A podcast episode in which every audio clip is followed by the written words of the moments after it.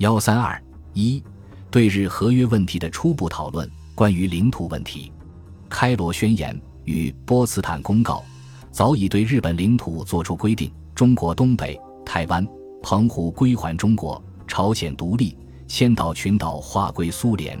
有争议的是琉球、小笠原群岛、伊豆七岛、济州岛、主岛、对马岛、千岛群岛南部小岛。当时讨论的最多的是与中国有关的琉球的去向，大致有三种意见。一种意见强烈主张收回。张其云、胡焕庸等认为，由历史、地理、经济、民族文化来看，琉球均有归属中国的理由及证据。琉球是中国东海的平帆，海上的长城，其与台湾岛的关系，犹如海南岛之有西沙群岛。琉球与中国关系始自隋代，自明洪武五年正式列于中国版图。两年一共历五百年而不辍。七十年前，日本悍然以武力攫取，是为日本侵略中国之先声。琉球为中国失地之一，自当由中国收回。琉球对中日两国皆有重要战略意义。琉球掌握在日本手中，在消极方面掩护日本本土四岛的安全，在积极方面做进而侵略中国东南沿海的跳板。鉴于其重要军事价值，中国在收回主权后，可同意经由联合国的程序供国际军队使用，借以保障远东和平。另一种意见认为，琉球应恢复为主权国家。琉球在被日本吞并之前是一个主权国家，无论其人种、其经济都是独特的。明清五百年间，中国是琉球的宗主国，但现在恢复宗藩关系与时代潮流不符。另一方面，日本无论如何不能再继续兼并琉球，琉球应恢复历史上的古琉球国，以独立的姿态耸立于西太平洋，成为一个和平与安定的因素，而不能再做侵略的跳板。中国可同意美国在琉球建立基地的计划，如果要对琉球实行托管，中国应起主要作用。第三种意见认为，应对琉球实行托管，具体办法有两种。一种是由中国托管，将来适当时候获得独立或成为自治领；一种是交联合国托管，中国保有一份权利。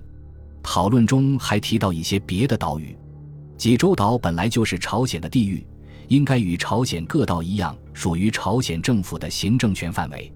主岛原属朝鲜江原道，日本吞并朝鲜后，改变该岛隶属，现在自应将主权返归朝鲜。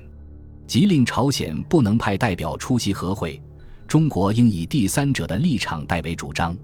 对马岛不是日本固有领土，其形势极为险要，即控制日本与朝鲜两陆地，又遏制就日本海与西太平洋两水域，为东亚及世界的安定起见，对马岛应设置守卫治安及国际社会秩序的警察。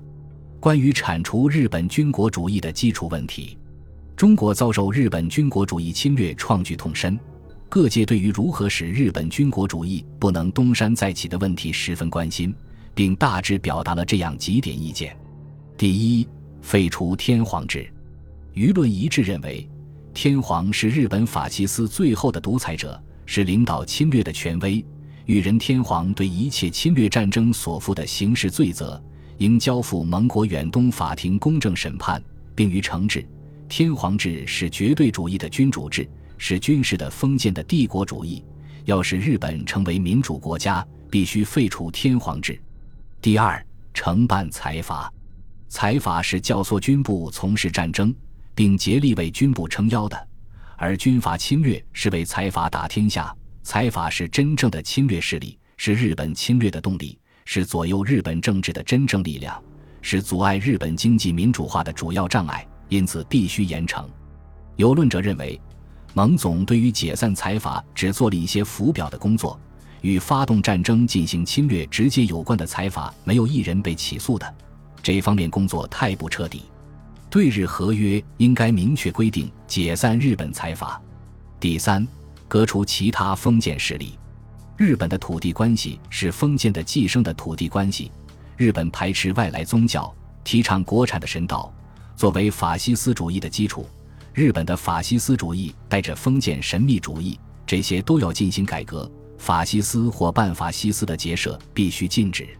第四，合约中应当规定一个相当长的时期为对日本进行再教育的时期，以便消灭日本的侵略思想。应该消除一切有关军国主义的心理思想和制度。中小学教本和各种刊物、杂志、报纸中的此类思想必须消除。中小学教科书应该经过严格的检查。日本战争赔偿也是当时讨论的主要问题之一。详见下一幕。一九四七年十月十八日，行政院院长张群在参政会驻会委员会例会上报告政府政策方针，就对日政策报告说：“对日合约态度。”美国认为起草对日合约，只要远东委员会十一国中之多数赞成即可。我则主张，所谓多数需包括有否决权之四主要国家在内。中国愿看到日本之和平实现，但反对日本成为和平之威胁，不采取报复手段，但要求应得之赔偿。日本领土问题，开罗及波茨坦宣言已有规定，现仅若干岛屿未有决定。琉球与中国关系最为密切，故我主张应归还我国。赔偿方面，中国损失最大，调查困难，损失数字约为美金五百余亿元。参政会对于对日合约之建议与政府之政策甚多符合之处。总之，我国对日之基本原则仍为宽大。国民政府参考综合了各界表达的意见，提出了种种折中的方案。力图促成对日合约的早日缔结。外交部三十七年下半年度施政计划纲要规定：七、促成对日合约之签订。对日合约之签订，自以早日完成，以彻底铲除日本侵略主义，摧毁日本军事、经济、工商作战潜力，达成我国最大比额与优先受偿之赔偿原则，并监督日本政府完成真正民主化。唯为达到此种目的。中国必须于未来和会中获得其应有之特殊地位，中国不能放弃此种地位，以求和会之早开与合约之早定。但由于美苏在此问题上意见尖锐对立，不能调和，和会迟迟未能举行。